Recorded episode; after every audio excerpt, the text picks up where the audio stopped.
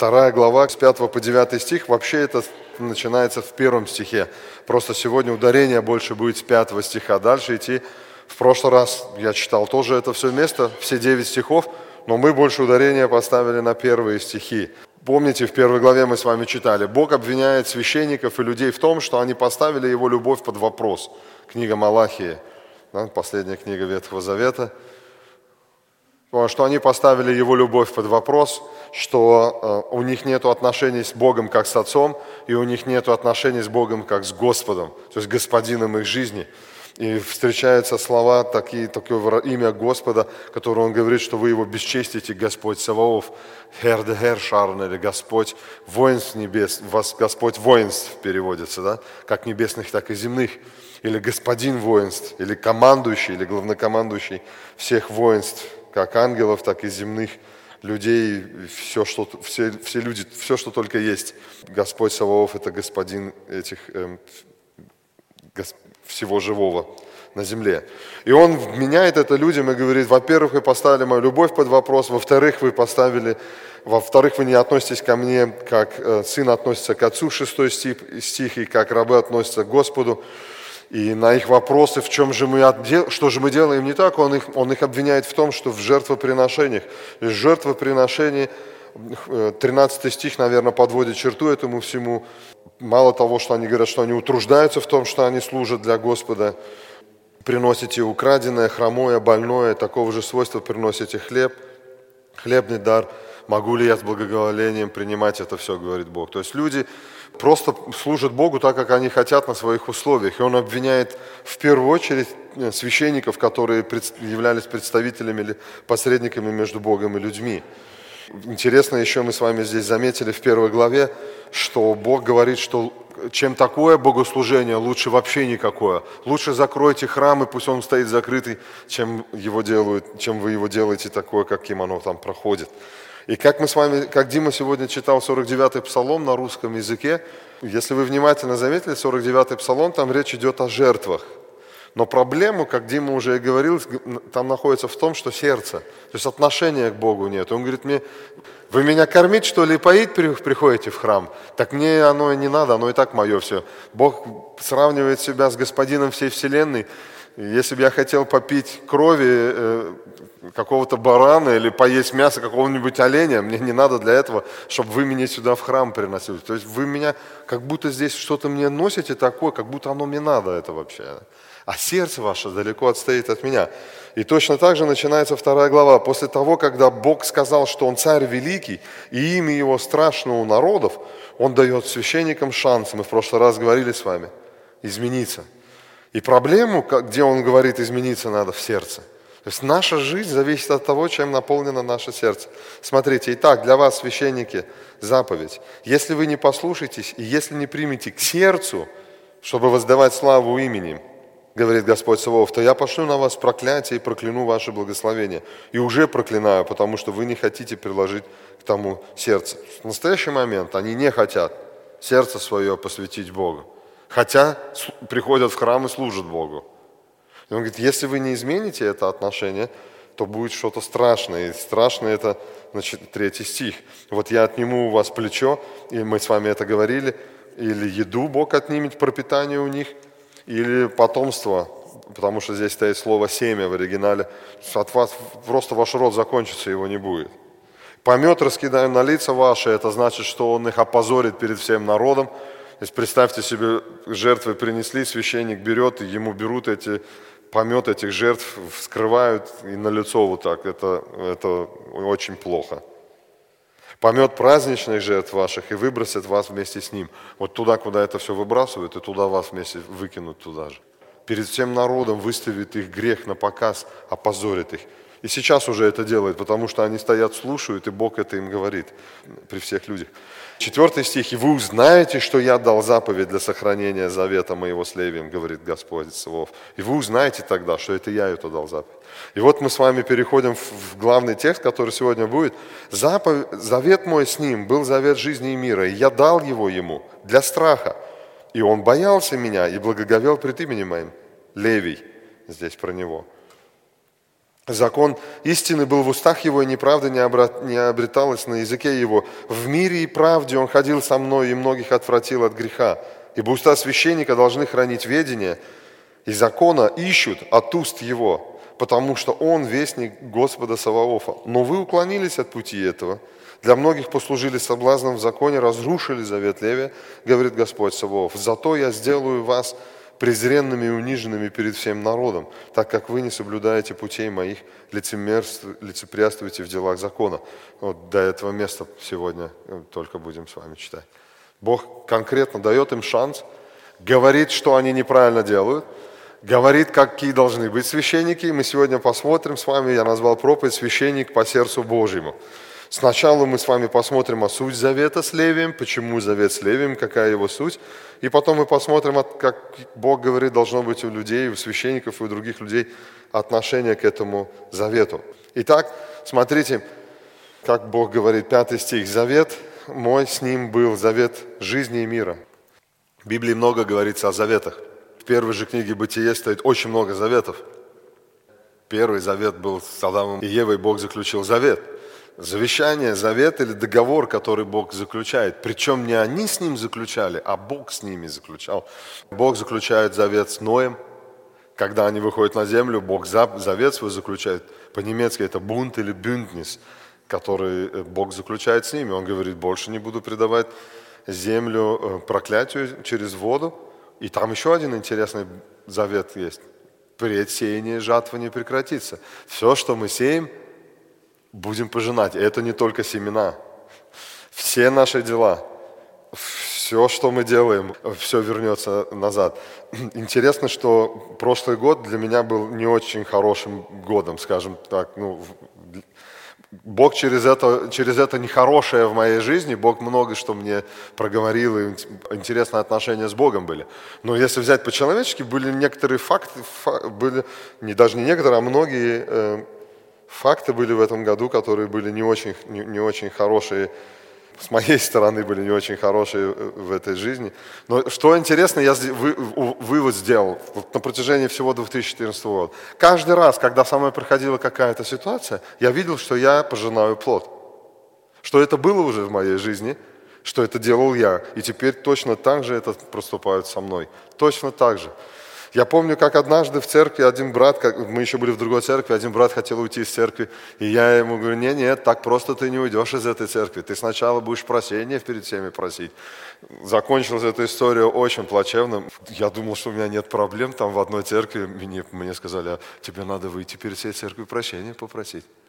И когда я пошел туда, я точно, я сидел и вспоминал, думаю, ну почему, за что? Ну как так? Я, я вспоминаю, ах, подожди, ты же сеял однажды это а теперь пожинай. Бог заключает заветы с людьми, и, эти, и Он хранит эти заветы. Если Бог заключил договор с кем-то, то Он верный в этом договоре, Он, не, он его не нарушит. И мы можем быть уверены в этом. Бог заключил, а со, со, а, у нас с вами написано в 4 стих, что Бог дал завет, э, заключил завет с Левием, или дал завет Левию. Почему Левий? Э, если мы читаем с вами левиты, все левиты произошли от Левии. Когда Бог говорит Левий, это имеется в виду все из, из колена Левия. Потому что если бы он сказал с Аароном, тогда не с Моисеем. Моисей же не, не был потомок Аарона, но они были братья родные. И Моисей тоже был, от, тоже от к Левию колену принадлежит. Моисей был левит если уж на то пошло. И поэтому Бог, Бог берет то колено, которым Он выбрал, мы уже с вами говорили, для определенной цели. И Он говорит, я с этим коленом заключил завет. Или, как мы с вами читаем в русском языке, дал завет. Обычно в союзе же участвуют две стороны или нет? Если я к вам приду и скажу, я тебе даю соглашение, которое ты будешь исполнять, что вы мне скажете? А ты меня вообще спросил, я его буду исполнять или нет? Согласны или нет? Интересно, как Бог говорит, я дал завет. И вы его будете исполнять. А я буду заботиться о том, чтобы он был верным, быть верным в этом завете, чтобы он функционировал. Числа, если вы пишете, запишите, 18 э, глава, 6-8 стих. Бог заключает завет, когда вывел народ, когда он избрал э, левитов – для этого служения, он заключается Аароном и в лице Аарона со всеми левитами, с Левием, завет, о котором он сейчас здесь говорит. Этот завет я дал ему. Я не знаю, есть в Библии эта ссылка, есть туда ссылка вообще или нет. Числа 18 глава 6-8 стих. 18 глава 6-8 стих. Если вы читаете такие вещи, вам надо обязательно найти, где этот завет, потому что Бог что-то говорил тогда. И прошло уже тысячу лет с этого времени. Это числа 18 глава с 6 по 8 стих. «Ибо братьев ваших левитов я взял от сынов Израилевых и дал их вам в дар Господу для отправления службы при скине собрания. И ты, и сыны твои с тобой, наблюдайте священство ваше во всем, что принадлежит жертвеннику, и что внутри за завесою, и служите. Вам даю я в дар службу священства. Смотрите, вот представьте, 12 колен стоит – 12 колен стоят. Вот даже если по-человечески представьте, 11 работают, а 12 служит Богу. Не, ну, в том плане, что не работает на полях нигде. Даже если по-человечески взять, это уже, ух ты, здорово как, да? А если взять то, что Бог говорит, привилегию служить мне за завесой и в завесе, вам дарю в дар, просто так. Вот просто вот представьте, в этот момент стоит, например, левит и стоит, думает, вау, вот это да, ничего себе. Давайте прочитаем для отправления служб. И ты, сыны твои внутри, вам даю я в дар службу священства.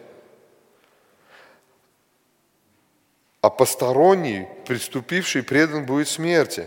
И сказал Господь Аарону, вот я поручаю тебе наблюдать за возношениями мне от всего посвящаемого сынами Израилевыми, я дал тебе и сынам твоим ради священства вашего уставом вечным. Вы помните, Дима читал, что-то там 1 Петра было, вы царственное священство? Вопрос сразу такой наперед, так это относится к нам или нет?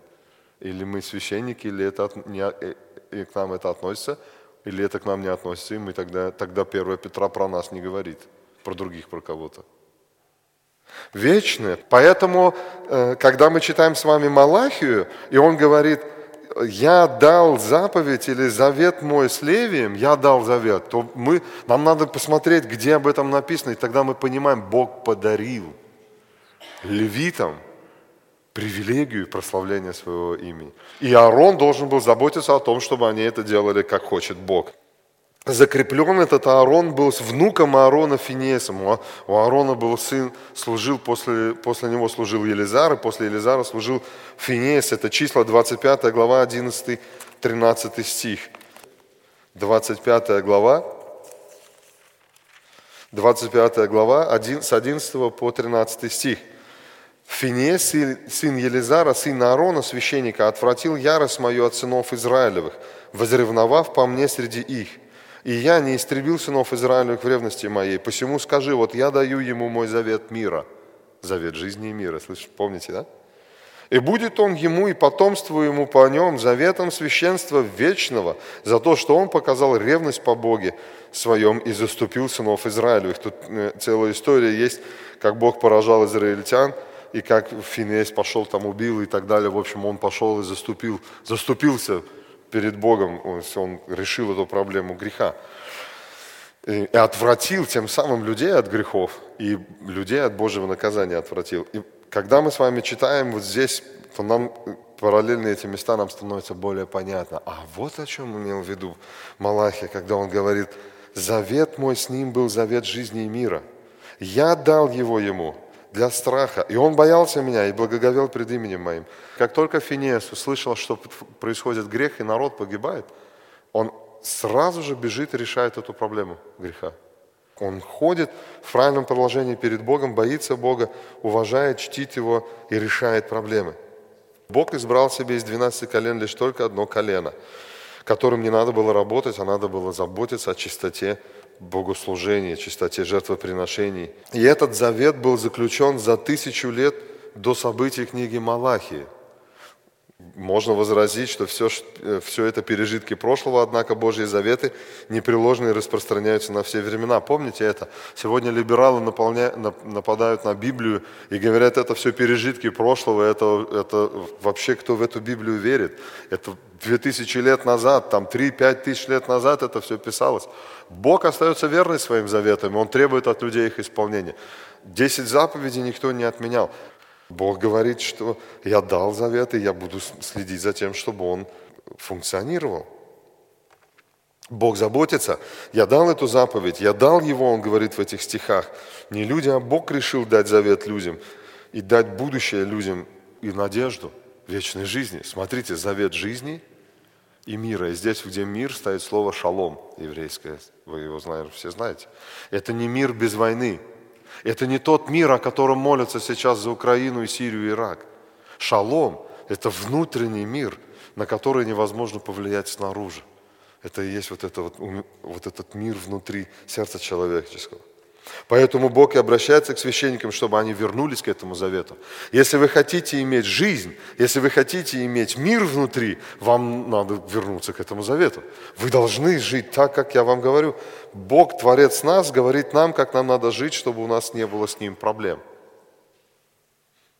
Завет жизни, завет мира. Лишь только те, кто находится с Богом в завете, имеют настоящую жизнь, и в их сердцах царит шалом, царит мир – Точно так же, как мир с Богом. Мир с Богом имеют только те, кто в завете с Богом находится. Мой вопрос, вы в завете с Богом? Если мы с вами находимся в завете с Богом, у нас есть жизнь. Иисус говорил об этом, жизнь вечную даю им, и никто не похитит их из руки Отца моего. Дальше Малахия говорит об отношении к завету. Первое, о чем он говорит, это страх перед тем, кто дал завет. Если мы с вами находимся в этом завете, у нас должен быть страх перед этим Богом. Потому что Он с нами сделал этот завет. И Он избрал нас точно так же, как и левитов в то время быть царями, первосвященниками, новозаветными. Завет мой, смотрите пятый стих, завет мой, не завет Левия, это мой завет, я вам его только подарил, но он все же является моим, то есть Бог подарил, дал нам пользоваться этим заветом, но он говорит, это не ваш завет, у нас сегодня как? Вы, родители взяли деньги, свои заработанные деньги, купили подарок на свои деньги, приложили усилий, подарили его ребенку, и через секунду он говорит, это мое. И, и, и родителям уже даже не даст поиграть. Потому что говорит, это мое. И Бог здесь говорит, будьте внимательны. Я дал вам его, мы читали с вами, я подарил вам его, но он мой. Вот это очень интересно. Поэтому Бог требует отношения к этому завету соответствующего. Дважды Бог говорит это, что это мой завет. Помнят ли священники, что, они, что не они с Богом заключили завет, что не они избрали себе быть представителями Бога в народе, что не они решили приносить жертву за грехи, а уж тем более не установили правила, как их приносить. И читая книгу Малахии, кажется, что они это забыли. Выражение «завет мой» и «я дал» требует определенного отношения людей к этому завету Бога. Если человек понимает все вышесказанное, должен появиться естественный страх перед Богом, страх, связанный с уважением и почтением к того, кто проявил инициативу и спас человека. Как работодатель, который с нами заключает завет, когда мы на работу идем. Вот у нас здесь сидят даже некоторые, которые сами работодатели. Подписали с людьми заветы, ну, соглашение трудовое – и что, если они его будут нарушать все время, это соглашение? Один уже показывает, уже говорит, ну, то есть при, будут требовать, чтобы к этому завету относились. Говорит, по крайней мере, ты умень. То есть все люди, все рабочие, если вы работаете на, где-нибудь, подписали договор трудоустройства, вы работаете на этого человека, этот договор принадлежит этим людям. Он вам не принадлежит, если вы рабочий, а не работодатель. И они будут требовать от нас, чтобы мы с вами его соблюдали. Здесь все согласны, правильно? А когда мы смотрим на Бога, то мы говорим, Бог что-то сильно строгий. Я дал ему его, посмотрите, завет мой с ним был, завет жизни мира, и я дал ему его. Вот здесь совсем сегодня во многих церквях это вообще не популярно, не модно, что здесь написано, для страха. Разве Бог заключает завет для страха? Ведь Бог, если нас освобождает, чтобы мы были радостные, чтобы мы Ему поклонялись, чтобы мы веселые были, чтобы Он решал наши все проблемы, или нет? Я дал мой завет, подарил, чтобы ты боялся меня. Не совсем попадает сегодня в современное время в наше, или по-немецки «zeitgeist» это выражение. Я дал ему его для страха. Я попробовал перефразировать это от имени Бога. «Никому на земле я не протягивал руку, лишь только тебе. Я дал тебе жизнь, и только тебе дал мир. А ты? Как относишься ты ко мне?» Ты нарушаешь беспощадно мой завет, мои законы и постановления, тем самым показывая свое пренебрежение ко мне. Вот так можно охарактеризовать всю книгу Малахию одним вот этим абзацем. Я, никому на земле, только тебе. А как поступаешь ты? Завет с Авраамом был односторонний, Бытие 14 глава. Бог заключил от завет, дал Аврааму завет точно так же. Но завет с Левием заключенный, потому что завет с Левием входит в завет с Моисеем. Бог заключал с Моисеем, Моисей и Авраам, они части завета с Левием, понимаете, они сыны Левия, потомки Левия. Поэтому завет с Моисеем и завет с Аароном, они все в часть завета с Левием находятся. Этот завет не был односторонний. Вот смотрите, Ноем завет был односторонний. А с Адамом и Евой завет не был односторонний, он был двухсторонний. Бог говорит, ты будешь здесь жить, если ты не тронешь от дерева познания добра и зла. Помните? Там был бединум, там было условие. И завет с Левием тоже имеет условия. Очень интересные условия. Как вы думаете, когда народ и левиты слушают второй стих второй главы, где Бог говорит, я прокляну тебя, пошлю на вас проклятие и прокляну ваше благословение. Как вы думаете, о чем они сейчас думают? Вот когда новозаветные верующие это слышат, особенно если из Советского Союза приехали, это какая-то мистика, заговоры, оговоры, там, проклятия, все такое. Как вы думаете, о чем евреи думают сейчас? Причем сто процентов. Со стопроцентной уверенностью они знают точно, о чем говорит сейчас Малахия. Второзаконие, 28 глава. Там написано, если ты, можете дома прочитать, очень интересная глава. Кстати, ее почаще бы нам надо читать в наших церквях. Если ты будешь слушаться этого завета и поступать, как я говорю, благословлен будешь при входе, при выходе, при сеянии, при жатве, при так далее, при так далее, при так далее. Но если ты не будешь слушаться слов завета этого, то и проклятий намного больше, чем благословений. Вот странно. Опять странный, странный Бог у нас с вами. То есть благословений много, но проклятий больше. То есть Бог говорит, если ты будешь слушаться, будешь благословлен, не будешь, будешь жать урожай. Проклятие – это урожай. То есть то, что я делаю против Бога, я буду пожинать грехи, эти, которые, которые я делаю.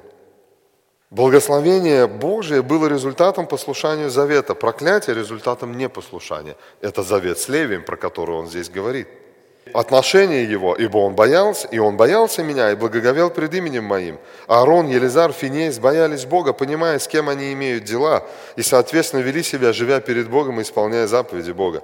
Люди, к которым обращается Малахия, не относились к Богу с таким почтением и уважением. И Бог напоминает современным священникам, чего Он ждет от них, ставя в пример Аарона или Левия. Тем священникам, которые там современные, я имею в виду тех, к которым Он обращается – он говорит, смотри, какие были они и какой ты. Сравни себя с ними. У нас сегодня тоже есть примеры новозаветные. Мы можем себя сравнить, например, с Павлом, с Тимофеем, с Епафродитом. Много людей есть там, Иоанн, Марк. Много людей есть в Новом Завете, и Павел говорит, сравнивайте нас с собой. Павел пишет филиппийцам и говорит, смотрите, как делаем мы, поступайте так же. Библия нам говорит, исследуй жизнь апостола Павла и живи так, как он жил. Исследуй жизнь Тимофея, живи так, как он жил. Павел говорит, подражайте нам, как мы Христу. Тоже есть примеры священников новозаветных, скажем так, или священников Нового Завета, все верующие являются священниками Нового Завета. Слово «благоговел», которое у нас с вами в Малахии стоит, он боялся меня, это слово «мора», это страх, а «благоговел» слово можно перевестись как трястись от страха. То есть это, это не просто бояться, это, как, это трепет. Не знаю, вы когда-нибудь испытывали такой, такой страх? Я уже я как-то рассказывал, я не помню, рассказывал, нет, как на меня, когда я был маленький, как на меня собака, бульдог здоровенный такой. Я как-то шел мимо дома, у нас двухэтажные дома такие шли, и я вот так вдоль дома шел, прямо рядом с домом проходил доходя до угла, уже смотрю, как палка вылетает такая, раз, и палка такая вылетела. И прям передо мной палка. Я беру эту палку, разворачиваюсь, она меня вот так, с такими слюнями, вот такая бульдожина, вот такая собачина.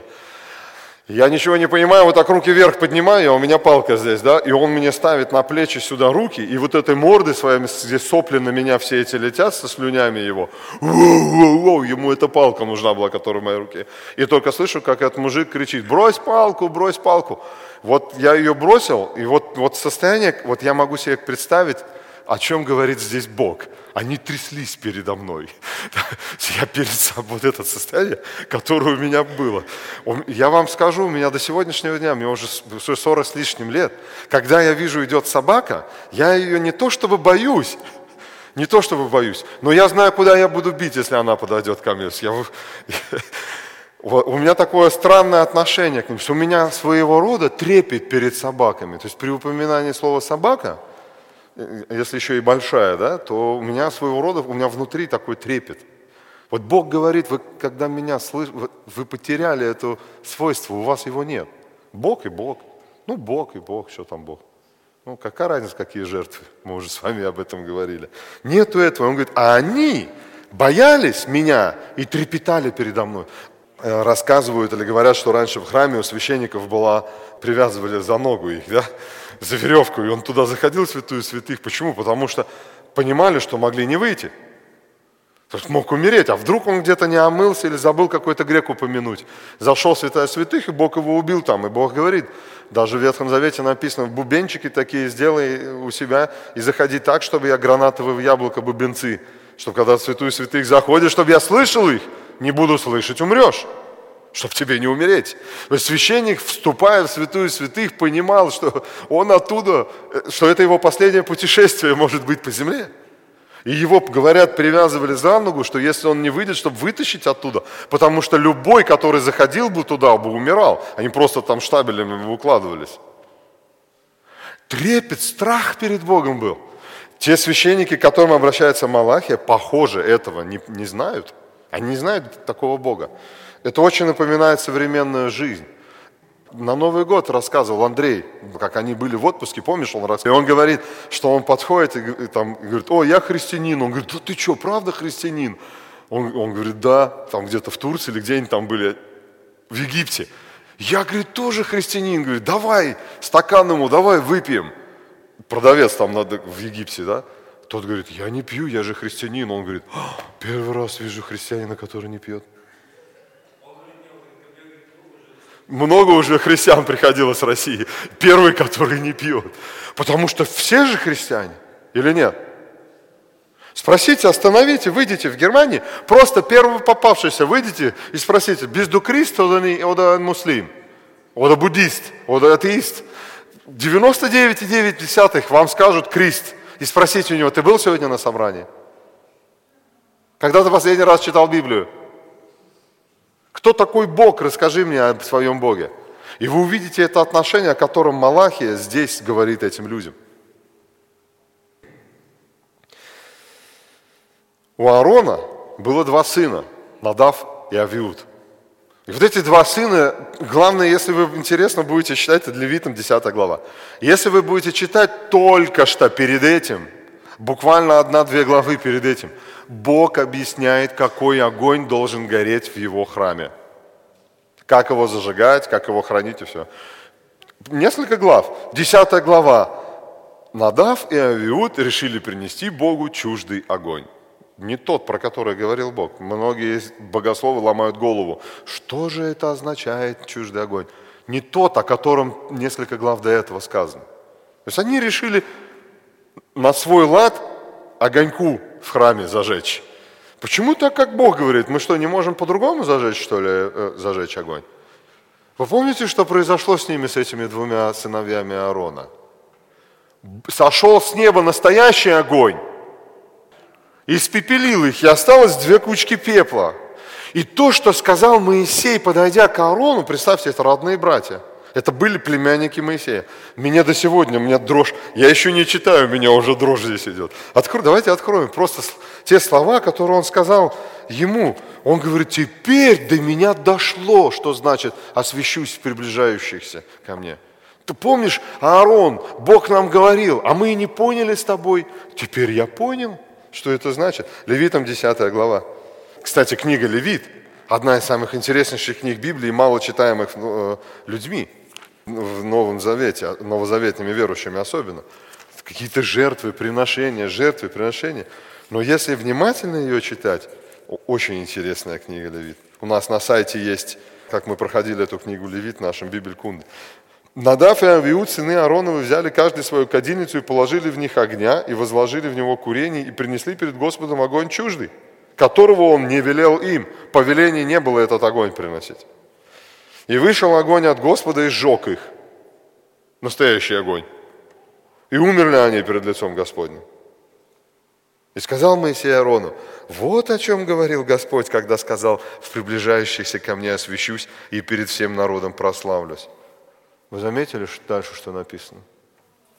А Аарон молчал. У него два сына. Надежда его, гордость, которые были священниками Богу Всевышнему, которых Бог избрал из всех народов. Шух, и две кучки пепла. И Моисей говорит, теперь я понял, о чем говорил Бог. В приближающейся ко мне освещусь. И все этот свет видели, да, когда они горели, это было очень светло. Либо мы светим Бога по Его правилам, либо Он освещается по своим правилам сам. Если мы читаем дальше, мы видим с вами, что 6 стих, э, Бог избирает Елизара и Ефамара, двух других сыновей Аарона, на это служение.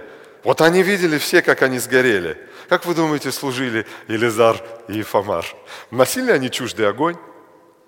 Говорили они, а что мы будем, а почему мы эту должны овцу жертву приносить? Ну вот это, ну она все равно, что есть не будем, давайте ту принесем. Как вы думаете, пришла бы им хоть раз, после того, как они увидели своих двух братьев, сожженным заживо от Бога, идея послужить Богу по своим правилам? Я думаю, ни разу. И если мы читаем в Библии, мы, я вам уже читал про Елизара и про Финеса, они были выдающиеся люди. Они настолько были преданы Богу. И Бог говорит, или по моему правилам будем играть, или по моим. Или по моим, или по моим. Он не будет сыграть с нами по нашим правилам, играть в кавычках. И он делает, ставит завет, дает завет, и он следит за тем, чтобы его исполняли. И в Малахе он приводит их в пример.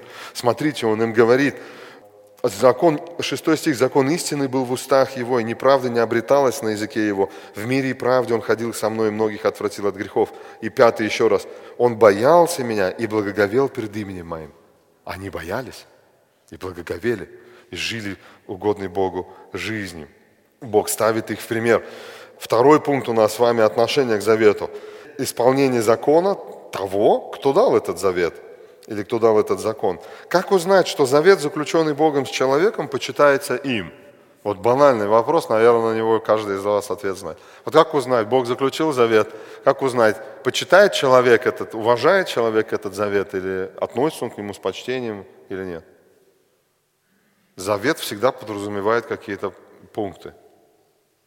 Завета без пунктов не бывает – я заключил завет с Ирой, э, и она мне спросит, а в суть-то где и в чем? То есть у нас будут какие-то правила, какие-то пункты, которые мы договоримся, что мы будем исполнять. Или если Бог заключает, Он ни с кем не договаривается, Он просто их дает и говорит, нравится вам, не нравится, вы будете так жить. Потому что я вас избрал, оправдал, осветил, назвал своими детьми и так далее, спас от ада и так далее и тому подобное. Сделал сопричастниками Христу. Очень просто – как узнать, испытывает человек страх перед этим заветом перед, или перед тем, кто дал ему этот завет? Ответ находится в Малахе, 6 глава, 2 глава, 6-7 стих. Человек, ценящий то, ценящий то, что Бог заключил с ним завет, будет с особенным трепетом относиться к заповедям Богу, к его закону. Обратите внимание, как меняются вдруг слова. Вдруг завет переходит на закон. Вот смотрите, 6, 5 стих. Завет мой был с ним, да? И он боялся и ходил благоговел. Шестой. Закон истины был в устах его, и неправда не, обрат... не обреталась на языке его. В мире и правде он ходил со мной, и многих отвратил от греха, ибо уста священника должны хранить знание, э, эркентность, познание, и закону ищут от уст его, потому что он вестник Господа Саваофа. Смотрите, как завет сменяется законом, потому что закон – это часть завета. Бог заключил завет и дал закон. И говорит, я узнаю, как ты относишься к завету, потому как ты будешь исполнять закон. То есть как ты будешь к этим правилам завета относиться. Вообще закон Бога можно напис... очень просто сказать. Бог всегда прав. Пункт первый. Пункт второй. Сомневаешься в действиях Бога. Смотри пункт первый. Вот вам и весь, весь завет Бога. Бог всегда прав. И Библия об этом говорит. И Бог дал заповеди, 10 заповедей, еще там 600 с лишним заповедей, как им жить надо. И как мы они будут относиться. Кстати, если вы внимательно будете читать Пятикнижие, вы увидите там интересное слово. Старайся исполнять все, что я заповедую вам. Он не, он не говорит им, шаг влево, шаг вправо, расстрел. Он говорит, я хочу увидеть, как ты будешь стараться их исполнять. И если не исполнил, было жертв. Жертвы за что были? За грех. Если не получилось, то я иду и говорю, Господи, не получилось? Помоги мне, я не знаю, что делать мне говорят, ты хочешь с ним помолиться, да, принеси определенные жертвы, за которые Дима сегодня говорил, нам не надо приносить, чтобы разговаривать с Богом. Старайтесь, стремитесь исполнять то, что Бог заповедал нам. Закон истины был в устах его, и неправда, вот это слово неправда, это можно перевести несправедливость. Ungerechtigkeit. Несправедливости не было. Посмотрите, как он им говорит, что они делают. Девятый стих последние пять слов. Лицеприятствуйте в делах закона, священники. Что они лицеприятствовали, смотрели, кому как. Так с этого можно косово взять хромого, а с этого нельзя. Ты должен целого принести барашка. Так у меня денег нет. Ну, брат, продавай дом. А этот, ну, знаешь, с этим так нельзя. Это повыше положением. Ничего, давай старенького мы его возьмем. Лицеприятствовали. Этому можно делать грех, этому нельзя делать грех. Ну что это такое? Почему ему можно, а мне нельзя? Библия говорит конкретно, смотрите, она говорит о том, что а те, которые были раньше, да, закон истины был в устах его, и неправды или несправедливости не было на языке его. Они боялись Бога, они уважали его закон – и они, они жили соответственно. Закон, слово, которое здесь стоит, это, это Тора. Вы его слышали, наверное, много раз уже. Тора, да? это пятикнижие. И это полностью, полностью все написано до этого, и в основ... А главная часть закона – это пятикнижие. Первые пять книг Моисея.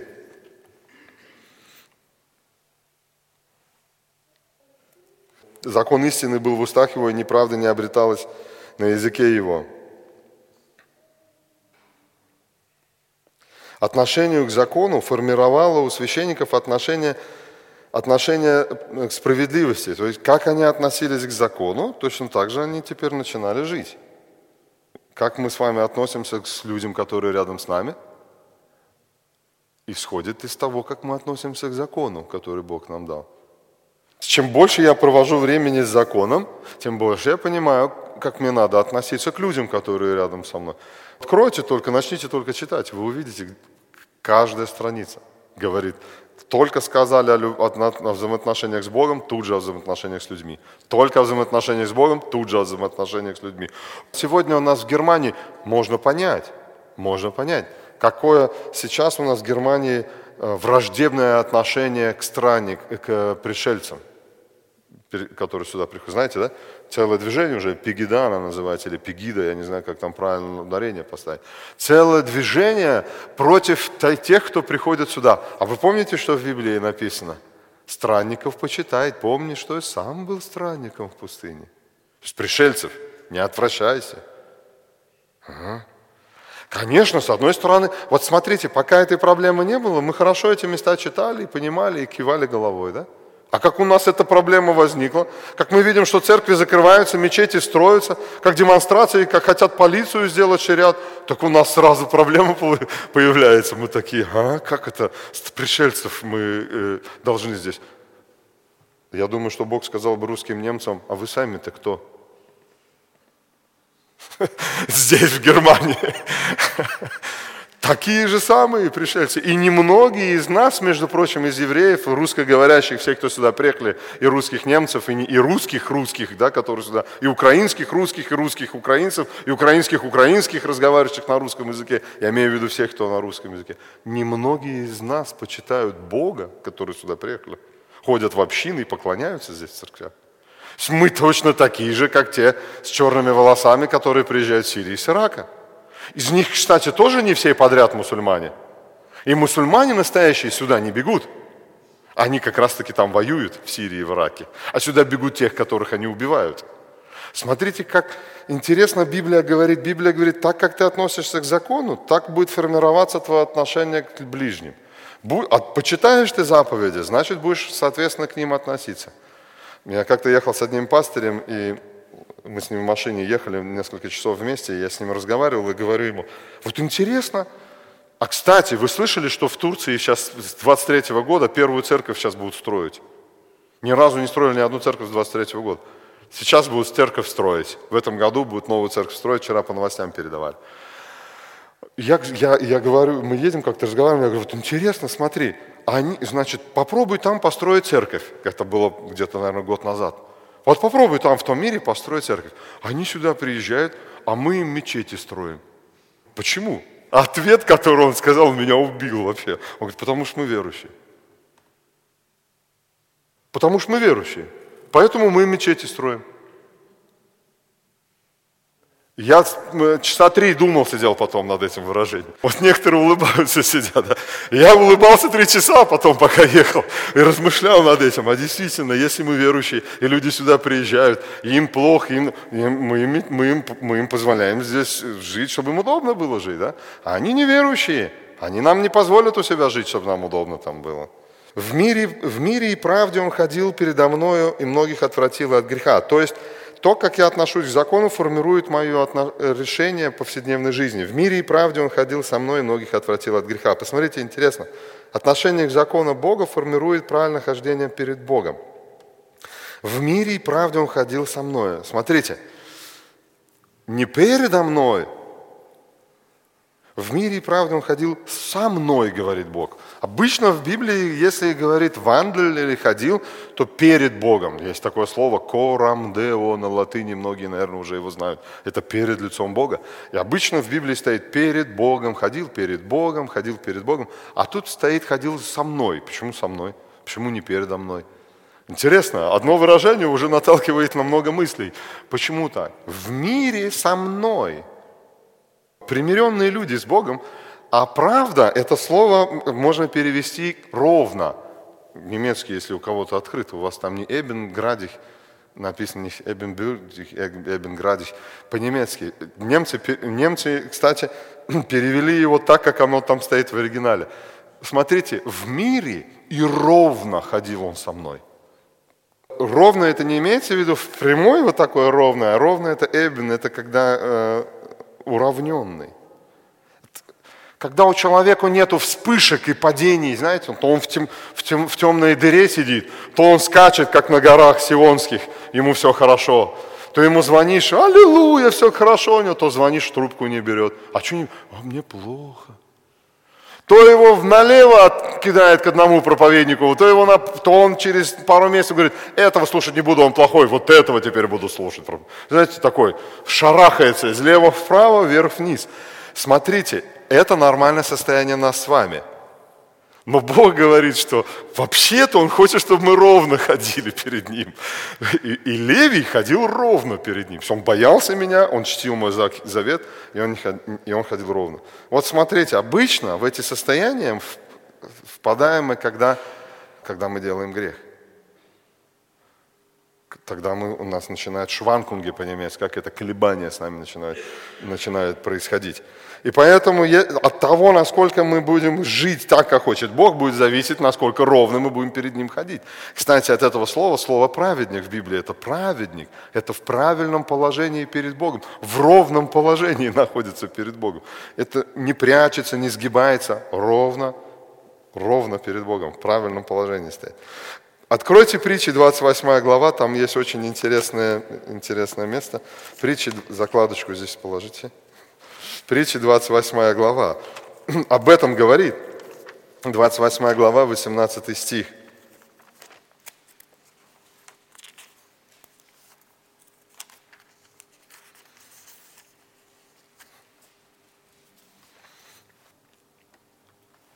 Притча 28 глава, 18 стих. «Кто ходит непорочно, тот будет невредим, а ходящий кривыми путями упадет на одном из них».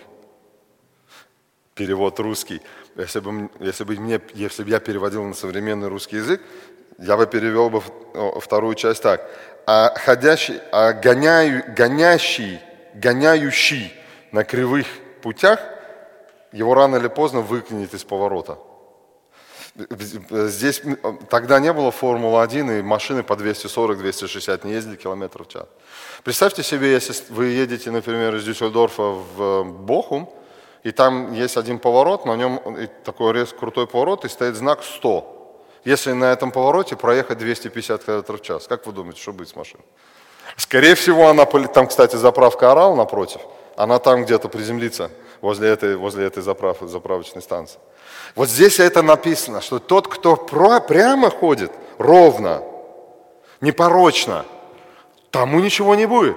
А тот, кто по кривым вот таким носится, он рано или поздно его выкинет из поворота. Его занесет на одном из этих поворотов, да? упадет на одном из них на кривом пути. Это очень интересная, интересная истина, библейское интересное выражение, которое в Ветхом Завете употребляют э, авторы, которые, когда пишут его.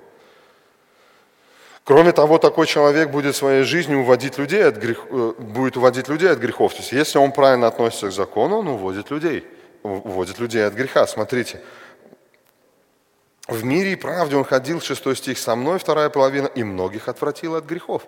Что стало с этими людьми, к которым обращается Малахия? Восьмой. Но вы уклонились от пути сего, для многих послужили соблазном в законе. Видите? Он говорит, мои священники, они сами ходят ровно передо мной, истине, в страхе, соблюдают закон, трепещут перед именем моим, и людей уводят от грехов. А вы, то есть люди, сталкиваясь с вами, сами уходят с завета, с закона, вы соблазн для них. Лучше бы они вас не встретили. Это им было бы лучше, этим людям. Далее Бог через Малахию поясняет то, что служители забыли истинную цель священников, их предназначение как посредников в народе. Седьмой стих. «Ибо уста священника должны хранить ведение, ведение – это э, познание, и законы ищут, вот это слово «ищут», это, там стоит слово «и спрашивают», «выпрашивают» из уст его.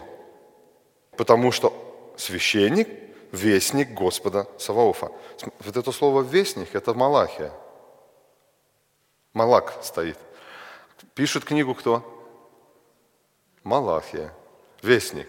Смотрите, Бог отправляет вестника к тем, которые сами должны быть этими вестниками. Он, он им направляет, он, им, он, он приходит к ним и говорит, вот то, что я сейчас делаю, это вы должны делать в народе. Бог отправил меня, потому что вы эту функцию не исполняете. Вы не отводите людей от грехов. Ваша жизнь – соблазн для других людей. И то, как вы относитесь к закону и к завету, который я дал вам, они уходят от меня. И поэтому Он прислал меня к вам. Поэтому это своего рода ирония, которую Бог здесь употребляет. Вестник приходит к людям и говорит, вы же вестники Бога Саваофа или нет? Так я вот вам делаю то, что вы должны делать с людьми. Не я священников должен отклонять от грехов, а вы должны быть такими, как я, и отводить других людей от грехов. Вы забыли это? И он им показывает, как это надо делать. Священники должны были быть посредниками между Богом и людьми. Должны были знать закон и учить закону Божьему других. Именно на это и благословил левитов Моисей в конце жизни. Когда Моисей умирал, каждое колено, подобно Якову, он каждое колено благословлял. Второзаконие, 33 глава. Посмотрите, он им конкретно говорит, что им, помимо того, что им жертвы надо приносить, вот когда мы слышим священник, то нам кажется, что главное, что они делали, почему-то, ну, у меня так, может, у вас нет, но главное, что они жертвы приносят. Вот жертвы они должны приносить. Что-то там в храме делать. Но интересно, когда Моисей уходит, как он их благословляет. 33 глава, с 8 по 11 стих Второзакония. Это уже последние и последние слова Моисея. В 34 главе потом он умирает. 33 глава, с 8, э, с 8 стиха. И Олевий сказал Моисей, «Тумим твой и Урим твой на святом муже твоем, которого ты искусил в массе, с которым ты припирался при водах Меривы, который говорит об отце своем и матери своей, я на, я на них не смотрю, и братьев своих не признает, и сыновей своих не знает, ибо они левиты. Слова твои хранят, и завет твой соблюдают». Смотрите, как Бог говорит о левитах. Второзаконие, 33 глава, 9 стих я сейчас читал. Левиты слова твои хранят, и закон соблюдают. Поэтому они, это, отдельно, это вообще отдельная, отдельная категория людей на земле. Матери не знают, сыновей не знают. Они, они вообще, у них другие отношения с Богом, они отдельные. Интересно. Десятый учат законам Твоим Иакова и заповедям Твоим Израиля, возлагают курение пред лицо Твое и всесожжение на жертвенник Твой. Благослови, Господи, силу Его и одели рук Его, э, благоволи, порази через славу стоящих на Него и ненавидящих Его, чтобы они не могли стоять. Смотрите, как интересно. Заметили, где курение, всесожжение жертвы? После того, что они хранят завет, соблюдают заповеди – и учат закону Израиля. И, по, и, и потом только приносят в жертвы. Это их прямая обязанность должна была. И поэтому Малахия говорит, 7 стих, «Ибо уста священника должны хранить знания». Почему? Потому что люди придут к вам и спросят у вас, как мне жить. И что вы им скажете? Ну, знаешь, смотри. Я думаю, что священники примерно говорили так. Два плюс два сколько будет? И священник отвечал, а вы купить хотите или продать? Понимаете? Закон 2 плюс 2 – 4. Закон Бога непреложный, он не тянется, его нельзя раздвигать. А они лицеприятно относились к людям, они были соблазном, и они не хранили закон. И они могли одному пойти на поблажку, другому нет. То есть, а тебе как надо? А смотря для чего ты хочешь это спросить? И он, Малахия говорит, люди тянутся к вам с одной целью. Они знают, что вы храните закон, и они приходят к вам, вы спрашивают у вас совета. И что вы им говорите? Священники должны были заботиться о чистоте и святости народа, а Бог обращает к ним вестника, который их судит в грехах. Вы можете себе представить, в каком, обществе, в каком состоянии находится израильский народ, сейчас вернувшийся после плена туда.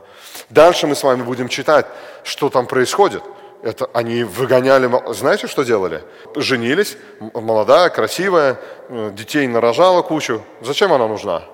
Выгнали, новую взяли, молодую, красивую. Причем своих-то уже нету, чужого народа, амарейк, мавитяне. Какая разница?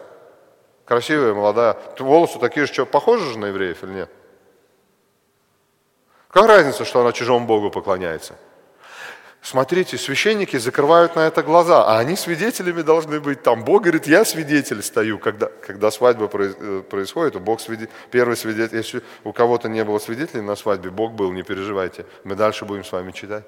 Я свидетель между тобой и женой юности твоей. Выгоняют. Эм, третья глава, пятый стих. «Приду к ним для суда и буду скорым обличителем чародеев, прелюбодеев и тех, которые клянутся ложно, удерживают плату наемника, притесняют вдову и сироту и отталкивают пришельца, и меня не боятся». Это Малахия 3 глава, 5 стих. Это они все делают.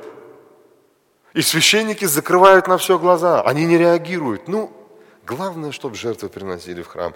Бог говорит, так не пойдет. Хранить ведение или знать истину, уметь различать ее. И не просто знать и хранить, сберегать, оберегать, защищать и не позволять никому похитить.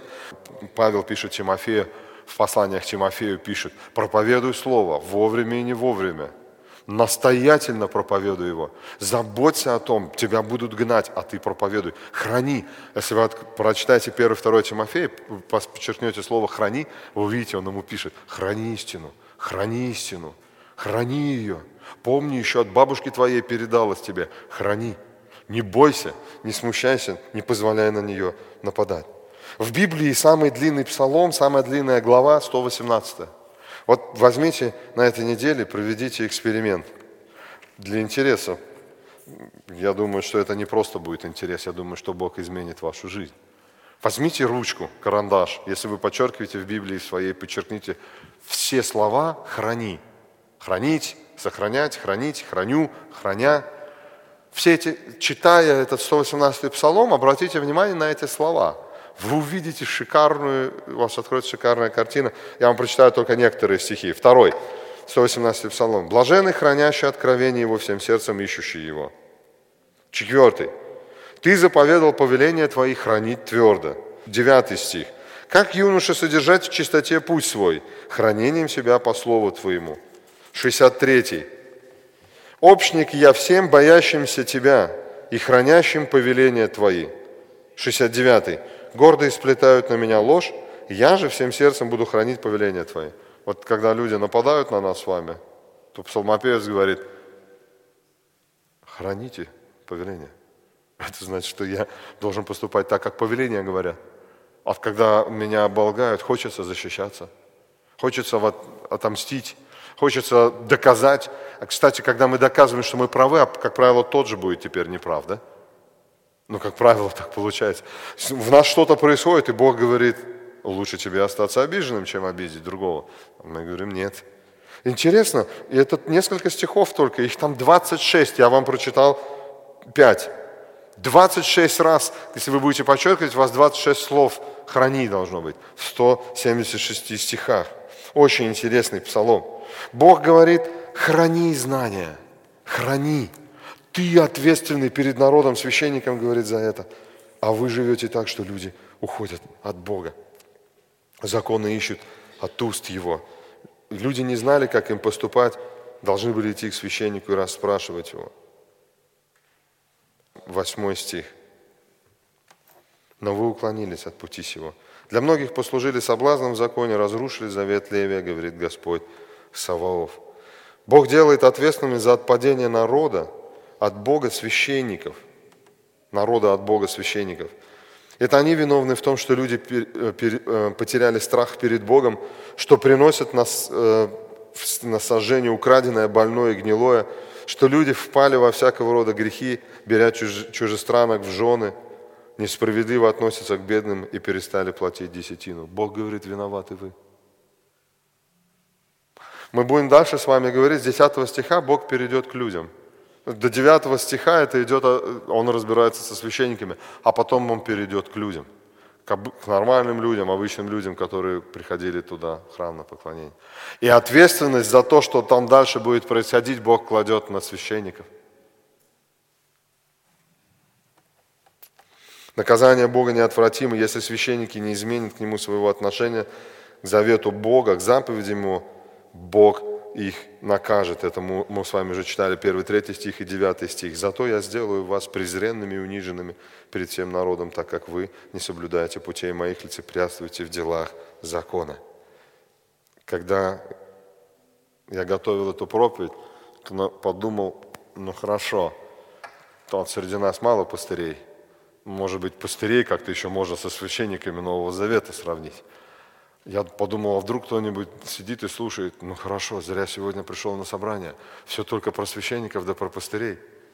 Про меня-то ничего нет. Какое отношение это имеет ко мне? Я-то не священник. Я вам скажу, даже пастырей сложно со священниками теми сравнить один в один. Однако, когда мы с вами читаем 1 Петра, который мы уже читали, давайте откроем 1 Петра, мы сегодня Дима уже по-немецки читал, по-русски его с вами откроем. Первое послание Петра, 2 глава, 9 стих. Интересно, как чувствуют себя люди, когда они читают 2 Петра. Вот просто для интереса, вот сейчас мы с вами прочитаем 2, 1 Петра, 2 глава, 9 стих. Как, как вы чувствуете себя, когда вы это читаете, и когда вы понимаете, что вас, нас с вами, меня с вами вместе, нас с вами ставят на одну ступеньку со священниками Ветхого Завета – вот помните, мы сегодня с вами читали, одним вам я только дал привилегию, больше никому, подарил подарок, Харис, дар благодати. Одним вам дал, больше никому. Прославлять имя мое, заботиться о нем. Вот читаем 1 Петра, 2 глава, 9 стих. но вы род избранный, царственное священство, народ святой, люди, взятые в удел, дабы возвещать совершенство, призвавшего вас из тьмы в чудный свой свет. Как, как у вас? Тепло, тепло идет? Нет? Ну, ничего себе, священники мы. Или после сегодняшней проповеди уже не хотим быть? Нет, не надо мне таких священства. Это, братья и сестры, если мы согласны, что это про нас, тогда с нас те же самые требования – царственное священство. И в Откровении тоже написано, что цари, священники всех народов та -та -та стоят перед Богом, славят Его. Вот эти люди, которым Петр там пишет, они были беженцы. Это сегодня можно сравнить с сирийцами и иракцами, которые бегут в Германии, не понимающие ни языка, ни культуры. Они настолько здесь чужие, Языка не понимают. Это хорошо, если они по-английски разговаривают. Они еще хоть как-то здесь куда-то придут. Языка не понимают. Культура дру... абсолютно другая. Они нас не понимают. Они они совершенно другие люди. Петр пишет этим людям, которые выгнали из Рима, скорее всего, и эти люди находятся в чужих странах, и он им, они стоят в, в, в лохмотьях, без работы, без ничего, не понимают ни языка, ничего, а совершенно чужие люди. И он им говорит, вы царственное священство, народ, взятый в удел. Вас Бог свою упряжку запряг. Ух ты, вот это да, царственное священство – когда я готовил проповедь, у меня было открытие. Изучая Малахию, вторую главу с пятого, вернее, вот до этого места, до второй главы 9 стиха, до меня дошло, почему Павел, а Петр вторую главу Петра именно построил так, как он ее здесь написал. Если мы с вами являемся царственным священством, давайте почитаем, как начинается первая, вторая глава. Итак, отложивший всякую злобу и всякое коварство и лицемерие и зависть и всякое злословие, как новорожденные младенцы, возлюбите чистое словесное молоко, дабы от него возрасти во спасение. Ага. Что должны были делать священники? Как они должны были относиться к заповедям, к завету? Если ты священник, причем это заповедь, это не так, что у меня бабочки в животе, когда я Библию открываю – Возлюбить, это значит, что я без него жить не могу, и нравится мне или не нравится, плохо мне или хорошо, я буду... Кстати, когда мы прыгаем и пляшем, и поем халилую, мы реже всего Библию читаем. Мы ее читаем чаще, когда нам плохо. Ибо вы вкусили, что благ Господь, приступая к Нему, камню живому, человеком и отверженному, но Богом избранному, драгоценному, и сами, как живые камни, устрояйте из себя дом духовный, священство святое – чтобы приносить духовные жертвы, благоприятные Богу Иисусом Христом. Ибо сказано в Писании, вот я полагаю все не камень краеугольный, и верующий в него не постыдится. Итак, он для нас, верующих, драгоценность, а для неверующих камень, который отвергли строители, но который сделался главой угла, камень притыкания и камень соблазна, о который они спотыкаются, не покоряя слову, на что они оставлены. Но вы, вот это и Аба, но вы совсем другие – чем должны заниматься современные священники новозаветные, мы с вами в первую очередь? Итак, возлюбить что? Что-то надо убрать и что-то надо полюбить. Не то же ли самое говорит Малахия священникам в Ветхом Завете, в книге Малахии? То же самое. А теперь смотрите дальше. Десятый стих. «Некогда не народ, а ныне народ Божий. Некогда не помилованный, а ныне помилованный. Возлюбленные, Прошу вас, как пришельцев и странников, удаляться от плотских похотей, восстающих на душу, и провождать добродетельную жизнь между язычниками, дабы они за то, за что злословят вас, как злодеев, увидя добрые дела ваши, прославили Бога в день посещения. А это что такое? Петр пишет то же самое, что мы читали с вами в, кни... в Малахии. Ибо уста священника должны хранить ведение, и законы еще Закон истины был в устах его, и неправда не обреталась на языке его. В мире и правде он ходил со мной, и многих отвратил от грехов. Разве не это пишет Петр священникам Нового Завета? Живите так, чтобы люди, видя вашу жизнь, прославили Бога, а не отвернулись от Него, не сказали, если это верующие, то мне тогда зачем в церковь идти? Они же такие же, как я. Живут так же, как я, разговаривают так же, посещают тоже, смотрят тоже. Какая разница между мной и ими? относятся к Богу, к Библии точно так же. Хотите, чтобы верующие не ходили на собрания, позовите их на день рождения. Вы увидите, они не пойдут. Они бросят своего Бога и не придут на служение. Им не важно там, им важно здесь. Это они просто туда ходят, потому что их никто на день рождения не зовет, и на свадьбе, и на все остальное. Это же очень интересно. Посмотрите, как они смотрят за нами, и как они, и люди наблюдают за нами и говорят, живите так, чтобы люди прославили Бога в день посещения. То же самое, что Петр пишет, пишет в Новом Завете, то же самое мы с вами читали в Ветхом Завете. У меня есть предложение. Это первая проповедь в этом году у нас с вами сегодня. Давайте с вами выпишем из Малахия книга, вторая глава, седьмой стих, с 5 по 7 стих, можно с 5 по 7, а можно просто пункты такие выписать, какие задачи священника должны быть. Э, хранить, бояться Бога, благоговеть перед именем Его, хранить закон, в мире и правде ходить с Богом, отвращать людей от греха, разговаривать э, библейскими истинами или хранить ведение, хранить иркетение, познание. Чтобы мы выписали вот это все, и минимум раз в неделю, может в понедельник утром, я не знаю, кому как удобно, перед тяжелой рабочей, а рабочей неделей, минимум раз в неделю прочитали это – Целый год. Один раз в неделю просто прочитать то, что Бог хотел от священников того времени, чтобы, нам, чтобы немножко нам в этом остаться, в этом и понять, Бог хочет от нас этого, и Он дает нам шанс. Он не судит нас, не выбрасывает нас, не осуждает нас, не бьет камнями и не говорит нам, ух, какие вы нехорошие. Он, нам, он, он говорит, итак, мы читали с вами у Петра, отложите вот это и возлюбите вот это. Будьте священниками святыми, потому что вы род избранный. Я вас избрал, я вас оправдал, я вас установил, я вас сделал своими детьми, сонаследниками Христу. Живите так, не похоть, чтобы вами руководила. Живите так, чтобы люди, видя вас, чтобы завет мой, заповедь моя руководила вами, видя вас, прославили Бога. Это, это потрясающие слова в Новом Завете. Я желаю нам с вами всех благословений в Новом году, в 2015 году, чтобы, может быть, если вы еще ничего не пожелали на этот год, чтобы пожелали друг другу и пожелали себе, может быть, больше стать похожими на этих священников, которых мы с вами читали, которых Бог хочет видеть перед собой.